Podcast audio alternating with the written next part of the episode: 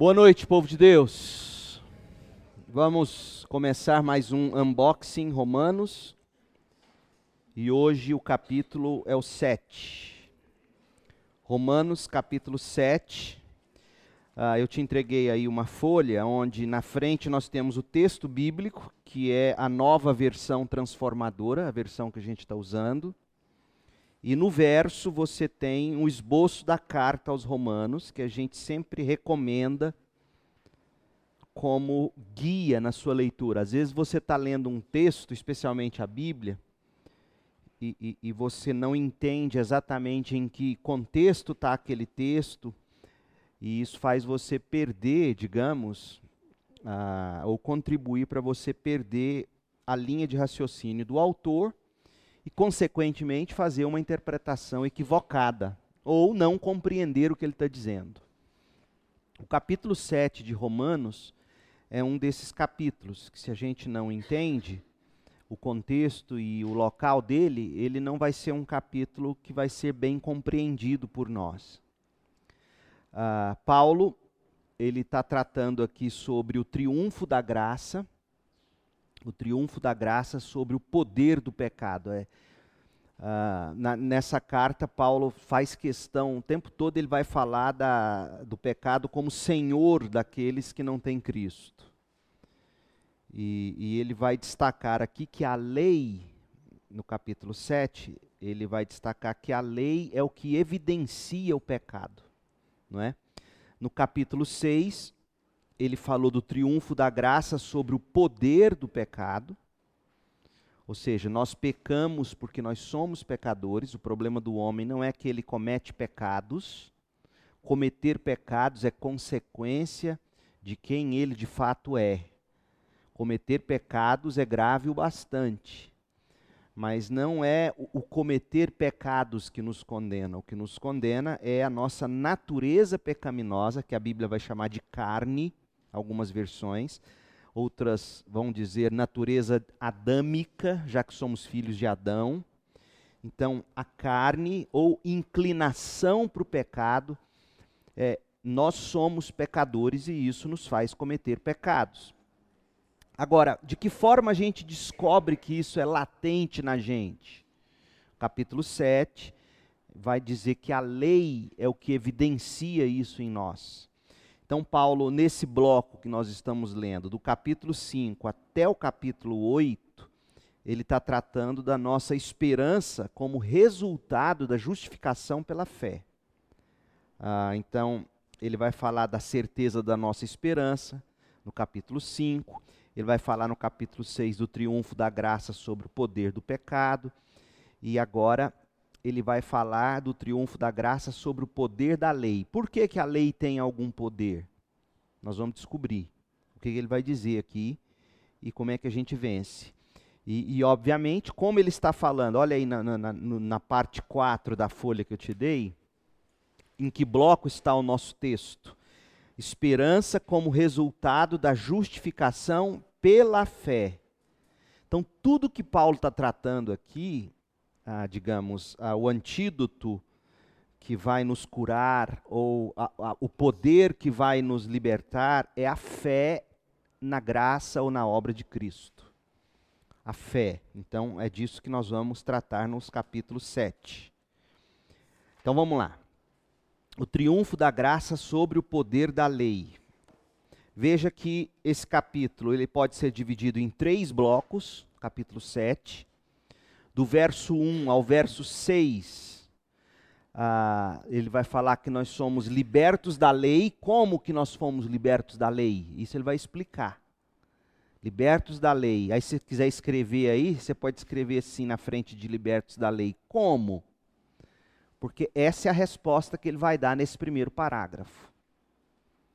O título aí que a Bíblia inseriu não é, não é, não é inspirado, ele não está contido no original grego, mas ele, ele explica o que vem nesse capítulo, ou nesse parágrafo, nesse bloco, e isso nos ajuda a entender. Então, libertos da lei, de que maneira? Ele vai falar sobre isso. No segundo bloco, que vai do verso 7 ao verso 13, ele vai falar que a lei expõe o nosso pecado. A lei expõe o nosso pecado. E do 14 até o fim do capítulo, que é o 25, a luta contra o pecado. Jonatas, você está precisando de uma folhinha aí? Que até agora você não, não relaxou. Vamos lá? Então vamos ler. De 1 a 6. Como que nós somos libertos da lei? Agora, irmãos, vocês que conhecem a lei, não sabem que ela se aplica apenas enquanto a pessoa vive? Então ele vai começar, ele está dizendo, olha, a lei vale enquanto a pessoa vive. Por exemplo, aí ele vai citar o exemplo de casamento. A, a imagem que Paulo vai usar agora é a imagem de um casal. Enquanto marido e mulher estão casados, vivos, um está sujeito ao outro. Um se liberta do outro apenas quando um, uma das partes morre. Então, algumas pessoas, por exemplo, até querem usar esse texto ferrenhamente para dizer que nunca haverá qualquer tipo de perdão para divórcio, por exemplo. Mas lembre-se, não é sobre divórcio que Paulo está tratando aqui. Sobre divórcio ele trata em outros textos. Aqui ele está falando da realidade do casamento. Então eu não posso dizer por inferência, como as pessoas fazem, usando apenas esse texto, para dizer todo e qualquer divórcio será sempre pecaminoso, porque a única forma de você se livrar ah, de uma maneira positiva, se livrar do cônjuge é se ele morrer. Não é sobre divórcio que Paulo está tratando aqui. Ele está dizendo que o que mantém, o, o que separa marido e mulher é morte. Esse é o princípio do casamento. Isso é verdade, isso é fato. Tá? Então, aí ele vai pegar isso e vai fazer a analogia em relação ao crente e à lei. Então, ele vai dizer, por exemplo, quando uma mulher se casa, a lei a une a seu marido enquanto ele estiver vivo. No entanto, se o marido morrer, as leis do casamento já não se aplicarão à mulher. Portanto, enquanto o marido estiver vivo, se ela se casar com outro homem, cometerá adultério.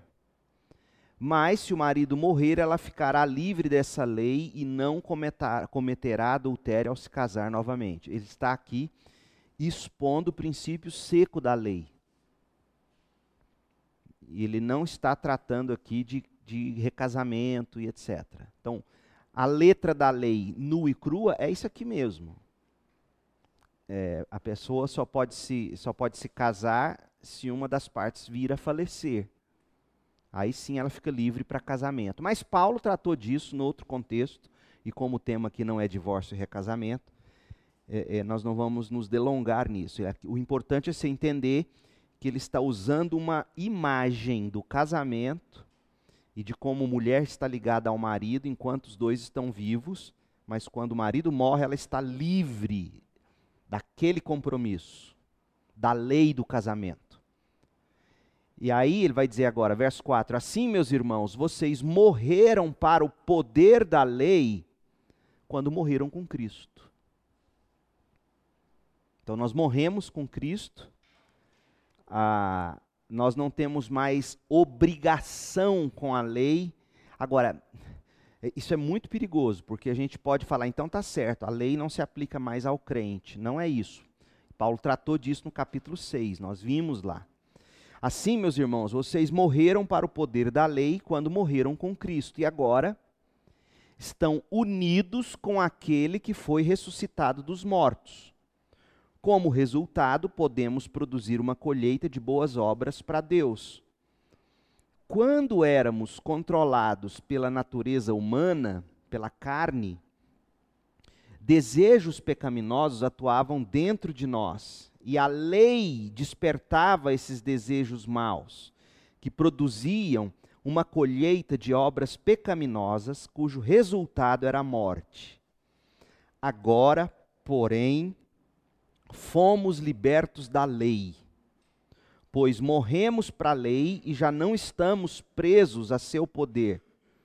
Podemos servir a Deus não da maneira antiga, obedecendo à letra da lei, mas da maneira nova, vivendo no Espírito. Muita coisa aqui, né? O que, que ele está dizendo para nós? Ele está dizendo o seguinte: na antiga aliança, a lei nos foi entregue apenas dizendo faça ou não faça. E toda vez que a gente não consegue fazer o que deve fazer ou não consegue não fazer o que não devemos fazer, a lei nos mata, nos condena. E assim foi sempre. Hoje, ele está dizendo, em Cristo, nós não vivemos mais na, na letralidade, digamos, na literalidade da lei, no sentido de eu não tenho só a lei, eu tenho agora o Espírito. O Espírito me vivifica e o Espírito, como eu tenho dito sempre nos últimos tempos, a nova aliança do sangue de Jesus comprou para nós o Espírito que grava a lei em nós e nos faz querer, e nos faz desejar, e nos dá a condição de realizar, Paulo vai dizer em Filipenses. Então, quando ele fala aqui do poder da lei, nós fomos libertos do poder da lei, é esse poder condenador, no sentido de que existe uma natureza pecaminosa em nós, e a lei revela essa natureza. Como que a lei revela? Por exemplo, eu sempre uso a ilustração do guarda de trânsito. A lei diz que a gente não pode falar ao celular enquanto está dirigindo. Mas se a gente recebe uma multa em casa por ter falado ao celular, isso nos indigna. Não é? Por quê? Porque a lei revela que nós somos teimosos e teimamos em fazer aquilo que não devemos nem podemos fazer. Então, esse é o papel da lei, e Paulo vai desembrulhar isso melhor na sequência do texto. Ele vai dizer: o problema não é a lei, a lei não é ruim, a lei expressa o caráter de Deus, a lei é santa. Olha o verso 7. Alguns, ó, por acaso estou dizendo que a lei de Deus é pecaminosa? Claro que não. A lei é boa, a lei revela a Deus. O problema não é a lei, o problema sou eu. E a lei vem para dizer: tá vendo, Leandro? Você não consegue, você não faz, você desobedece, você teima e você fica com raiva quando alguém te chama atenção. Não é assim sempre? A lei é isso. A gente, a gente não gosta de ser lembrado de nossos erros, de nossas falhas, de nossas, de nossas maneiras equivocadas de viver. Então, Paulo aqui, gente, que fique claro, ele não está é, denegrindo a lei, jogando a lei fora, dizendo agora que nós vivemos em Cristo, a lei não serve mais para nós. Não. Pelo contrário, ele está dizendo que nós temos um subsídio que ninguém nunca teve antes de Cristo. Nós temos o Espírito que nos vivifica. Então, primeira coisa que ele quis mostrar para nós, falando que a graça triunfa sobre o poder da lei, é que por termos morrido em Cristo, nós não estamos mais sujeitos a essa condenação que a lei traz. Nós não estamos. Veja, é importante, foi, foi bom eu ter lembrado dessa expressão. Porque o que Paulo está dizendo aqui não é que nós não estamos mais sujeitos à lei. Porque Cristo cumpriu toda a lei. O que Paulo está dizendo é que nós não estamos mais sujeitos à condenação da lei. E a lei sempre vai nos condenar. Porque a gente nunca vai conseguir fazer o que a lei diz que temos que fazer. Então, quando ele fala, quando a gente morre com Cristo, a gente morreu para esse poder de condenação da lei. A lei não é mais nosso Senhor no sentido de nos condenar. Nosso Senhor é Cristo. Está claro isso? Isso é muito importante. Porque existem hoje, inclusive, igrejas ditas evangélicas que desprezam totalmente a obediência à lei de Deus baseada em textos como esse que a gente está acabando de ler aqui. Podemos servir a Deus, verso 6, não da maneira antiga, obedecendo a letra da lei, mas da maneira nova, vivendo no Espírito. Aí as pessoas falam, tá vendo? Não precisa obedecer à lei. Não, mas não é isso. A maneira antiga da lei era o quê? O que o judeu nunca entendeu. O judeu ele vai dizer, inclusive nos dias de Paulo, os judeus já diziam isso, que quanto mais Torá, mais vida, eles diziam. Existia nos escritos dele, quanto Torá significa lei em hebraico. Quanto mais lei, mais vida. E Paulo diz: é o oposto.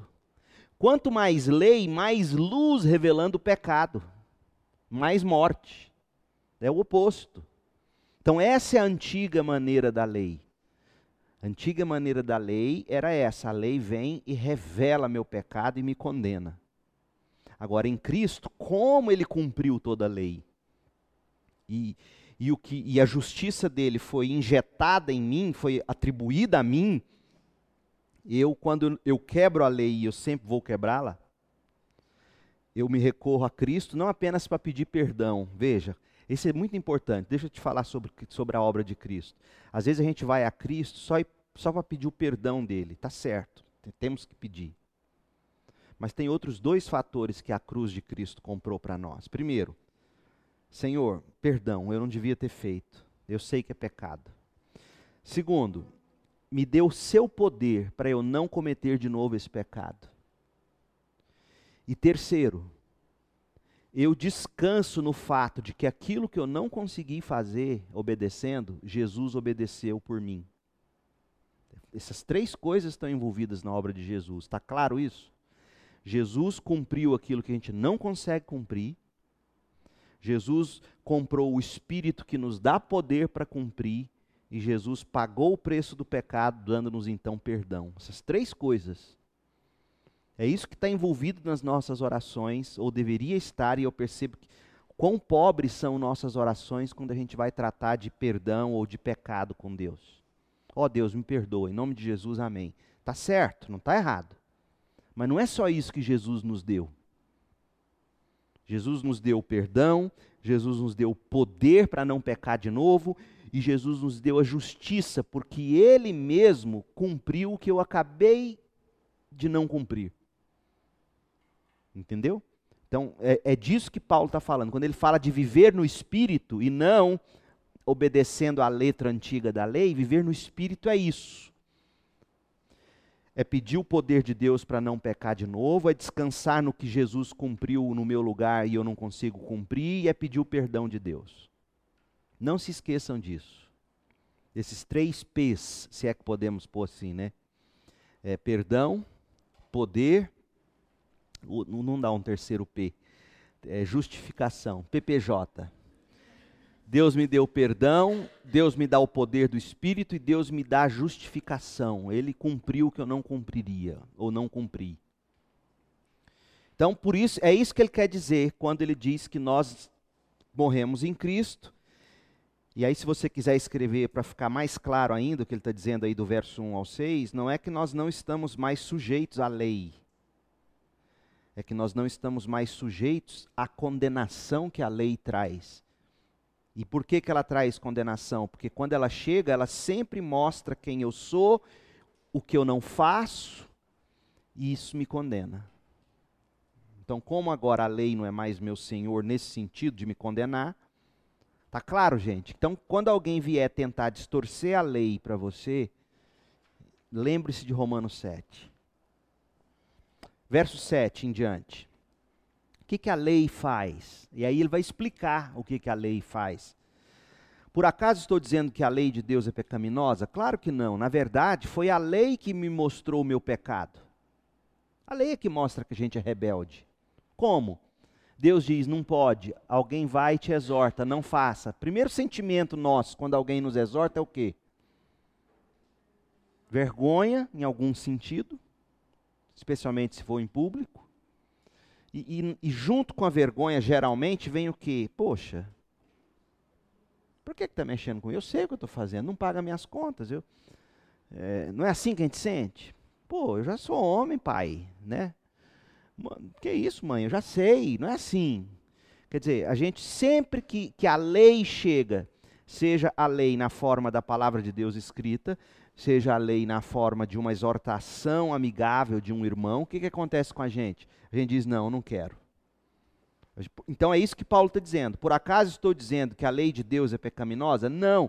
Na verdade, foi a lei que me mostrou o meu pecado. E aqui Paulo vai citar um pecado particular dele. Eu acho, para mim esse é um dos textos mais mais pessoais de Paulo. Então ele vai dizer assim, ó: eu jamais saberia que cobiçar é pecado se a lei não me dissesse, não cobisse. Alguém poderia dizer, não, ele só usou um exemplo aleatório. Sim, pode ter sido mesmo. Não matarás, não adulterarás, não cobiçarás a mulher do próximo, os dez mandamentos. Ele cita aqui é, o décimo mandamento, nu e cru. Não cobice a mulher, não cobice os bens do próximo e tal. Mas eu, eu sigo a linha de alguns intérpretes que dizem que de todos os exemplos da lei que ele poderia usar, ele usou esse porque esse talvez fosse aquele pecado com o qual ele mais lidava. Paulo era um homem, e se a gente parar para pensar, ele era um homem cheio de, de potencial para a cobiça. Pensa sobre a vida dele. Um homem que era poliglota, falava vários idiomas. Um homem que foi criado na cidade de Tarso, tinha dupla cidadania no Império Romano, entrava e saía a hora que queria dos Estados Unidos, digamos. Tinha dupla cidadania, não era nem green card. Ele era um tanto que a hora que alguém do, do, dos, dos romanos começa a prender e abusar dele, porque os judeus pressionaram ele, o que, que ele fala? Ele fala: como é que você trata assim um cidadão romano? O soldado leva um susto. O quê? Você é cidadão romano? Em outras palavras, eu não devia estar fazendo isso contigo. Você tem pedigree. Então ele era, tinha dupla cidadania, poliglota, inteligentíssimo. Ele foi educado aos pés do maior rabino vivo nos tempos dele. O homem se chamava Gamaliel, não era pouca coisa, é como alguém que decide fazer um doutorado, seja na área que for, e aí você decide fazer esse doutorado na universidade tal, porque lá tem o doutor xlaclaclaclaclá. O, o bambambam bam, bam da, da cadeira. Então, ele estudou aos pés do cara. Então, e, e aí ele se converte ao cristianismo, e ele vai dizer que ele considerou tudo que ele tinha como, como pedigree ele falou: Eu considerei tudo isso como esterco. Não me, não me apetece mais. E aí o que ele vai fazer? Ele pega todo esse potencial cobiçador e de alguma forma ele sublima isso, ele transforma isso em bem. Por quê? Porque qual foi o grande sonho dele quando ele se torna cristão? Qual era o objetivo de Paulo? O grande objetivo da vida de Paulo e a razão pela qual ele escreveu essa carta, nós falamos no início era chegar com o evangelho lá na Espanha, nos confins da terra. Ele, o, o, sonho dele não era evangelizar os amigos, era o mundo. Então veja o tamanho do, do, do sonho, da visão desse homem. E aqui ele está mostrando para nós que esse coração piedoso, que todos nós olhamos para Paulo e invejamos, fala, poxa, Paulo era o cara, hein? Ele fala assim, eu não sou tão assim. Eu luto com um pecado secreto. E deixa eu te dar um vislumbre de que pecado é esse cobiça. Eu sou um homem que não saberia, verso 7, que não saberia que cobiçar é pecado se a lei não dissesse não cobice. Ele era um homem que lutava contra isso. Verso 8: Mas o pecado usou esse mandamento para despertar dentro de mim todo tipo de desejo cobiçoso. E aí você pode ficar sem entender o que ele quer dizer aqui, mas qual é um dos ditados mais comuns entre, entre pagãos? quando, quando é proibido é melhor. Não é assim que se diz? Quebrar a, as regras é melhor. Não é? Então ele está dizendo assim: quanto mais a lei me dizia da minha cobiça, mais eu tinha desejo de cobiçar. Mais eu tinha desejo de fazer contrário à lei. É isso que ele está dizendo. Se não houvesse lei, o pecado não teria esse poder. Não é que ele está dizendo que ele não teria cobiça. É que, como, é, por exemplo, você, um cientista descobre uma doença nova, um pesquisador, sei lá, descobre uma doença nova, a doença nem tem nome. Então, quantas pessoas morreram antigamente? Por exemplo, eu lembro, ah, fulano ficou caduco. Lembra? As velhas, vocês não são desse tempo, vocês são novinhos. Na época da minha avó, a gente fala, ah, o fulano está caduco, mas o que, que era caduquice? Não tinha nem nome, ninguém sabia. Já eram os problemas, os problemas hoje da, que a neurologia revela, né? A senilidade, Alzheimer e esses problemas todos. Quer dizer, era um mal que estava lá, mas que ninguém sabia o nome. Então muita gente, ah, fulano morreu de repente. Antigamente era assim que falava. De repente, o que, que era o de repente? Era um infarto, era um AVC, não tinha nome. Quer dizer, ninguém sabia, mas morria. Então Paulo está dizendo: eu não saberia ah, desse poder se o pecado não dissesse. Mas veja, ele não está dizendo que ele não, não tinha esse pecado, ele tinha. Mas quando não se tem a lei, a gente consegue passar mais desapercebido. Quer um exemplo prático? O, o que a gente tem visto nessa guerra cultural contemporânea, onde cada vez mais as pessoas tentam amordaçar os princípios judaico-cristãos da sociedade, o que, que eles querem com isso? Eles não querem nada que perturbe a consciência. Eles não querem nada que diga não pode, não deve, não é adequado, não é não glorifica a Deus. Eles não querem essas expressões. Por quê? Porque na cabeça de todos eles, quanto menos regras e leis, mais civilizado vai ser o mundo. Será mesmo? Pega o mundo, pega a história mundial, e, porque as pessoas hoje criticam o cristianismo com uma voracidade assim, irresponsável. Pega o mundo pré-cristão, seja honesto, e veja como eram as culturas pré-cristãs. Veja o que os discípulos de Platão faziam com suas mulheres: espancavam elas. Porque dizia que a matéria não presta, então vamos melhorar a matéria. Em alguns casos era dando chicote mesmo. Pega, estuda a história, estuda o mundo pré-cristão e veja os tratos que se, faz, se davam a crianças, a mulher, é, é, é, assim, é de uma desonestidade intelectual e histórica o que o mundo hoje faz com, com a visão judaico-cristã, que é impressionante. Se você tira todos os valores judaico-cristãos da sociedade, o que vai sobrar é um mundo bárbaro pré-cristão. Pega os povos da época dos judeus, estuda a história dos amorritas, dos amorreus, estuda uh, estuda a história do, do, dos assírios e veja como é que eles tratavam o ser humano. As, o Egito, vai ver o Egito, como é que era, como é que se fazia.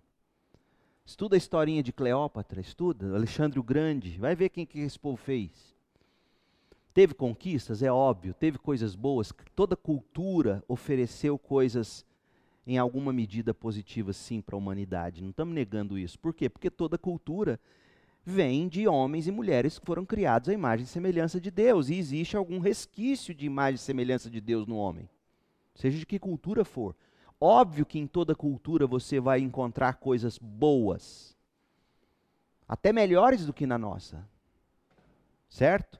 Ninguém está negando isso. Agora, o que nós não podemos fazer é achar que se a gente abolir todo o princípio judaico-cristão da sociedade, as pessoas vão melhorar. Não vão. E eu também não estou dizendo que não houve na história judaico-cristã abusos, tá bom? Eu sei que houve. Eu sei que os rabinos abusaram. Os rabinos crucificaram Jesus. Eu sei que os cristãos abusaram. Houve cruzadas, houve assassinato até no meio de protestantes. Eu sei disso. Mas quando você pesa na balança todas as culturas e, e, e situações é uma deso, eu, é assim, eu nem discuto com esse tipo de gente, porque é uma desonestidade intelectual tão grande que chega a ser abusivo. A crítica que se faz ao mundo judaico-cristão é impressionante. Então, Paulo está dizendo aqui do valor da lei. O que, que a lei faz? Quando a lei chega, ela incomoda mesmo. Ela diz: você está cobiçando, você não pode cobiçar. Para usar o exemplo que ele usou. Olha, você está cobiçando uma mulher, mulher do próximo, ela não é sua, não, tá, não é correto. Você está cobiçando o que você não tem, não é assim, não é assim que vai. Uma sociedade que vive à base da cobiça não se subsiste. Essa é a grande crítica que eu, apesar de eu ser um, uma pessoa de direita, é a grande crítica que eu faço à direita insurgente dos nossos tempos. Ela é totalmente sem moral. Uma direita sem moral é, é cobiça, é dinheiro, é investimento, é, é, é, é, sacrificar o outro. Eu sei disso. Então, por isso que não dá para se levantar bandeiras. A gente tem que tomar cuidado. E, enfim, então Paulo está dizendo o quê? Eu tomei conhecimento do mandamento Aí eu, eu entendi o que acontecia comigo. Eu dei o nome certo. O problema no meu coração é cobiça. E aí, ele diz: Eu morri. Quando eu tomei, verso, verso 9: Quando tomei conhecimento do mandamento, o pecado ganhou vida e eu morri. Assim descobri que os mandamentos da lei que deveriam trazer vida, trouxe em vez de vida morte. Paulo aqui está combatendo aquilo que eu disse no início. No verso 10, ele está combatendo aquela ideia rabínica judaica de que quanto mais lei, mais vida. E ele diz: não, é o contrário.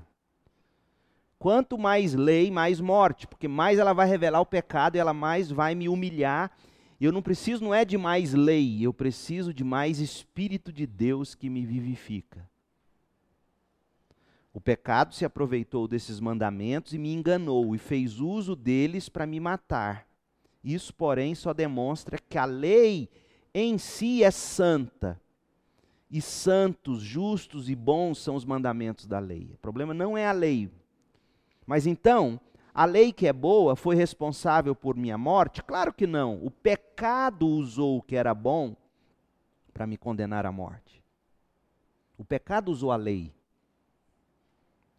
Vemos com isso como o pecado é terrível, usando os bons mandamentos de Deus para os seus próprios fins perversos.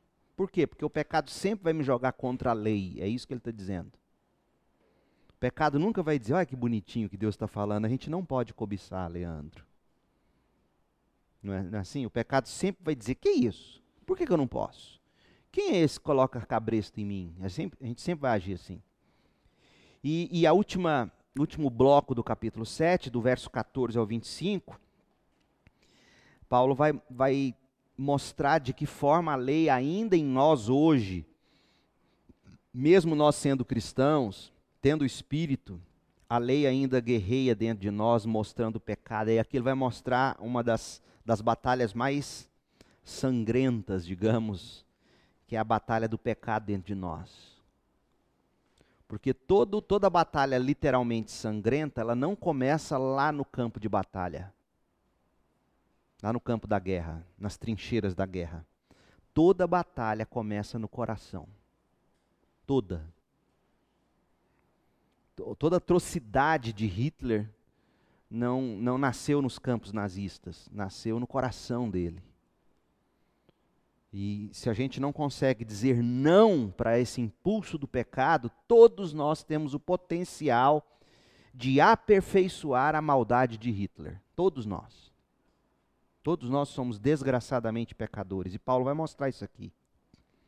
Ele já falou um pouquinho lá no verso 7. Ele disse: O meu problema maior é a cobiça. Agora ele vai dizer como é que isso estraga ele. Como é que ele luta? Verso 14: O problema não está na lei, pois a lei é espiritual, a lei é boa. O problema está em mim. Pois eu sou carnal, sou humano. A NVT traduziu humano, mas a expressão é carnal. Eu tenho inclinação para o pecado, eu sou adâmico, eu, eu sou filho de Adão, eu tenho essa inclinação pecaminosa. Isso significa que eu sou escravo do pecado. Não entendo a mim mesmo. Por quê? Porque quero fazer o que é certo, mas não faço.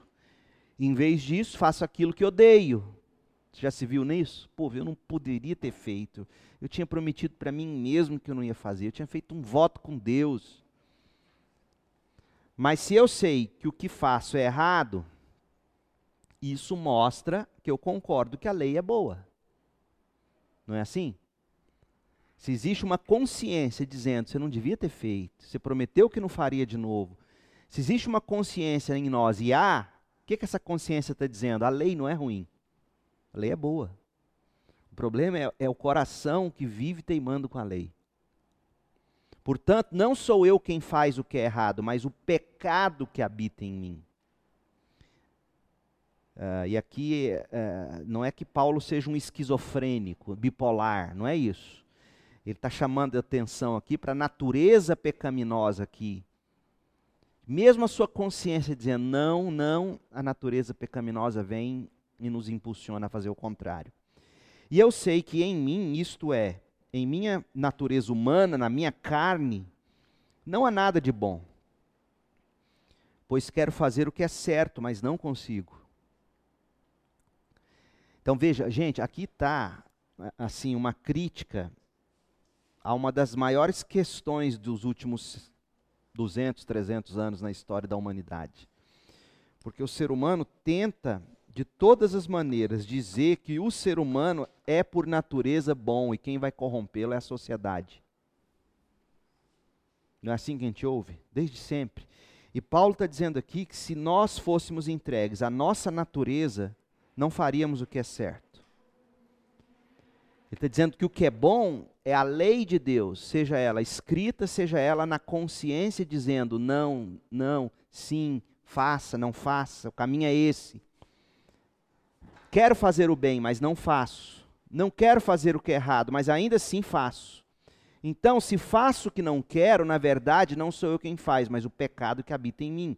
Ele repete, ele está mostrando isso. Tem algo em mim que é desgraçado. É isso que ele está dizendo.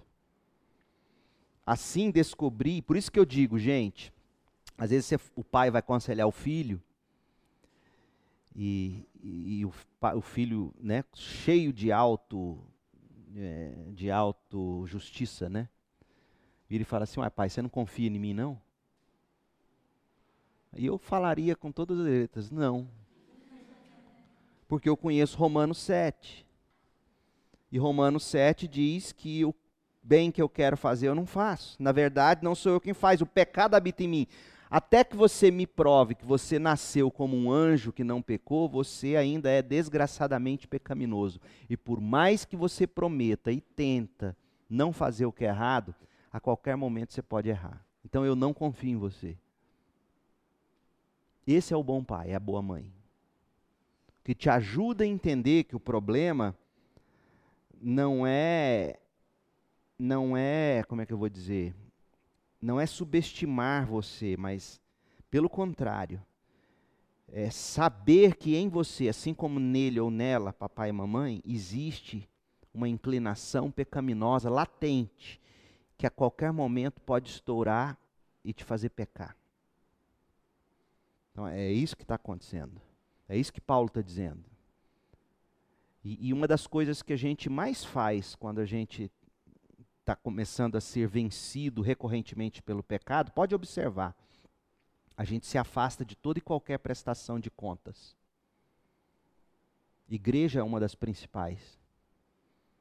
Igreja é uma das principais, e uma das coisas que a gente mais faz e ouve as pessoas fazendo, a gente, ou a gente afasta, a gente faz, eu não, todo mundo lá é hipócrita, é, faz igual eu pelo menos sou, sou honesto. Eu falei, tem uma grande diferença entre hipocrisia e alguém que sim está errando, está pecando, mas está tentando não fazer assim.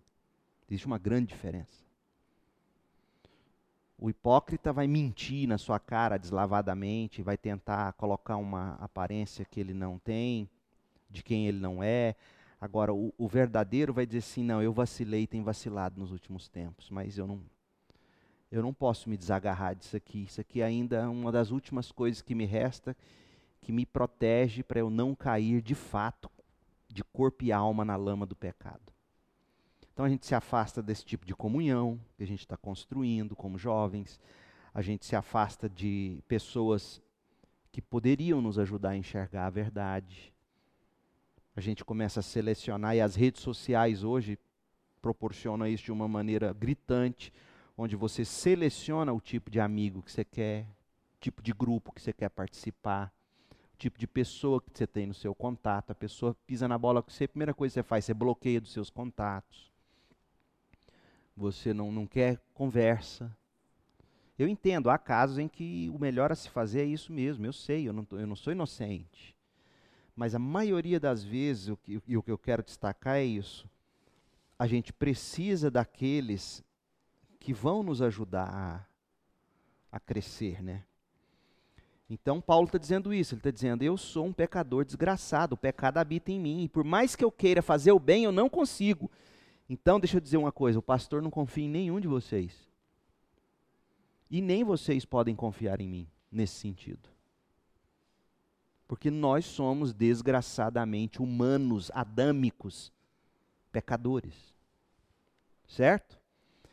Ah, e isso me faz, olha, isso, e eu digo isso não é só para condenar, Isso é importante porque quando um de vocês, digamos, chega em mim como seu pastor, seu amigo, e tenta buscar minha ajuda, você não precisa temer dizendo, poxa, o pastor vai, vai me massacrar. Não, sabe por que, que eu não vou fazer isso? Sabe por que, que eu não faço? Porque eu sei que no seu lugar eu faria igual ou pior. Por quê? Porque eu sou pecador como você.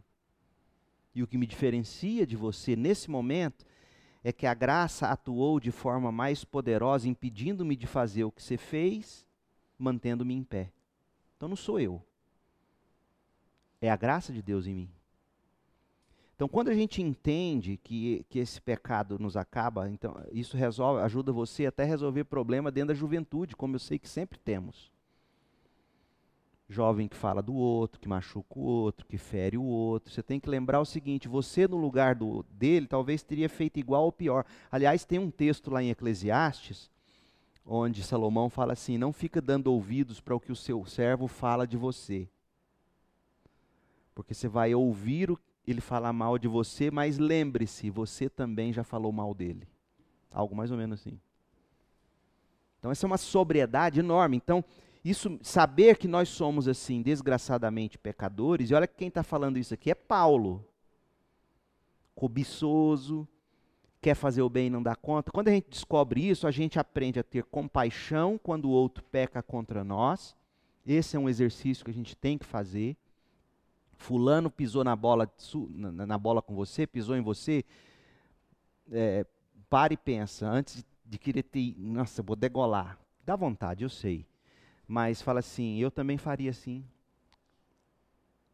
Eu também já fiz assim. É, eu também luto, se não nesse tipo de pecado específico, digamos, ah, mas eu não sou fofoqueiro. Verdade, você não é. Paulo não era fofoqueiro. Aparentemente as pessoas confiavam nele, mas Paulo era um coração cheio de cobiça. Se ele não morresse pela fofoca, ele morreria pela cobiça. Então, você tem que entender isso. O outro fez o que fez contra você porque ele é um pecador desgraçado. Mas lembre, você também faria o mesmo se já não fez, em outras cores. Então, isso nos ajuda a criar uma comunidade cheia de graça, mas de verdade. Graça no sentido de saber ajudar o outro, mas de verdade dizer, tudo bem, eu perdoo, mas vamos mudar, não vamos seguir assim? Vamos crescer? Que, que a gente pode fazer de forma prática para essas coisas não se repetirem? Então eu vou dizer outra coisa aqui para meninos e meninas. Por mais que a gente se conheça e tenha cada vez mais gostado uns dos outros, cuidado com que você conversa com o outro com a outra, porque ele sempre vai ter um melhor amigo que vai falar de você, às vezes sem maldade, e ele vai levar para o outro, e quando a história chegar no público, virou fofoca. Menino faz isso, mas menina faz muito mais. Eu sei porque história dentro do meu gabinete. Tem 21 anos quase que eu cuido com disso. E eu vejo o quanto vocês, meninas, conseguem. Ah, você não conhece, você não conhece. E vai, vai, vai, quando é fé, então, sim, digamos que a seu nome? Débora seja uma moça assim, cheia de, de fofoca. Não é, acabou de chegar. Graças a Deus você vê que ela não é, né? Mas, você não é fofoqueiro, mas você tem outro pecado. Agora, isso significa que porque eu e você temos outro tipo de pecado, a gente não possa exortá-la tentando ajudá-la? Não nós vamos nos exortar. Isso significa que eu vou ter graça com ela, não vou destruí-la, não vou despedaçá-la, não vou pisar nela, eu vou tentar resgatá-la. E se a gente não conseguir, tem Mateus 18, onde aí o que, que a gente faz? A gente leva na igreja e disciplina, desliga. É assim que funciona. Assim é, a Bíblia é assim. E nós jovens precisamos aprender isso. Então, assim, na vida, vou te contar o um segredo você vai ter um ou dois no máximo para quem você vai poder de fato contar tudo da sua vida. Sinceramente. Isso significa que você não deve encontrar esse um ou dois no máximo? Não, não é isso. Você tem que ter amigos de alma, amigas de alma. Mas tem que saber um momento para se abrir, sabe? ainda mais nessa fase de adolescência, juventude As meninas romantizam tudo, criam um mundo encantado. Os homens são extremamente práticos e, e, e, e imediatistas. E aí isso faz, nos faz viver um mundo, cometer os piores tipos de pecado e de desgraça. Então Paulo está dizendo muito claramente, com base no que Paulo está dizendo, eu estou dizendo, não confie em você mesmo. Quem pensa estar em pé, Paulo vai dizer no outro texto, segura para não cair. E ele está falando como alguém que caiu muitas vezes, Paulo. Assim, verso 21, descobri esta lei em minha vida. Quando quero fazer o que é certo, percebo que o mal está presente em mim. Existe uma força que eu quero fazer, mas não consigo. Eu quero largar o vício, mas não dou conta. Eu quero abandonar a pornografia, mas é mais forte que eu. É disso que Paulo está falando. Eu quero, eu sei, a lei de Deus está dizendo não, não, não, mas eu não consigo. O pecado. Quando quero fazer o que é certo, percebo que o mal está presente em mim. Amo a lei de Deus de todo o coração, contudo, há outra lei dentro de mim que está em guerra com minha mente e me torna escravo do pecado que permanece dentro de mim. Como sou miserável! Quem me livrará desse corpo mortal dominado pelo pecado? Essa expressão corpo mortal, em outras versões, diz corpo de morte. Sabe o que, que era isso para o romano? Existia uma das, uma das penas que eles aplicavam, era o seguinte: havia duas, várias penas punitivas para os romanos. Uma delas, quando Paulo fala do espinho na carne, lembra lá em 2 Coríntios? Uma delas, ele pegava o condenado, espetava no ânus dele uma estaca e deixava ele com essa estaca no ânus, morrendo ali. Então imagina a dor. Quem já teve hemorroida sabe o que é uma estaca no ânus. Então, quando a, a palavra que Paulo usa lá para espinho na carne é a palavra que o romano, quando lia o grego daquela palavra, esqueci qual é ela agora no grego, ele lembrava da estaca no ânus. Então, essa era a dor que Paulo sentia. Agora, aqui, quando ele fala do corpo de morte, corpo mortal, uma das outras formas de você punir o, o criminoso era você amarrar nas costas dele, na cela, um cadáver. E aquele cadáver ia apodrecendo sobre ele, ia matando ele. É disso que ele está falando. Existe um cadáver em mim que, se eu deixar, se decompõe e os vermes desse cadáver começam a comer o meu próprio corpo. Essa é a imagem que Paulo usa para falar. É muito forte o que ele está dizendo aqui. Como eu sou miserável. Eu sinto como se um, se um defunto em decomposição estivesse amarrado em mim, me apodrecendo. É, é duro, né? Mas vamos falar a verdade? Não é assim que o pecado faz? Já se sentiu assim? Sujo, podre pecado te desintegrando, fala, meu Deus, fede, eu, eu não quero viver essa vida. É isso que Paulo está dizendo. E aí ele vai terminar com um grito de liberdade. Graças a Deus, quem vai me livrar do corpo de morte? Graças a Deus, a resposta está em Jesus Cristo, nosso Senhor. Na mente, de fato, obedecer à lei, quero obedecer à lei de Deus, mas por causa de minha natureza humana eu sou escravo do pecado. E aí no capítulo 8, que a gente vai ver na próxima vez que a gente vier para o texto, ele vai falar como é que a gente pode viver no espírito e vencer esse corpo de morte. O que ele quis fazer no capítulo 7 foi mostrar que a lei não tem mais poder condenatório sobre nós, e, mas isso não significa que a lei não vive ainda revelando o quão desgraçado nós somos, pecadores. E aí no capítulo 8, ele vai dizer como é que a gente usa a lei vivendo no espírito para a gente não viver na prática do pecado. É isso. Dúvidas? Vocês estão gostando de Romanos? É tremenda essa carta. É um dos documentos mais importantes da história, esse texto.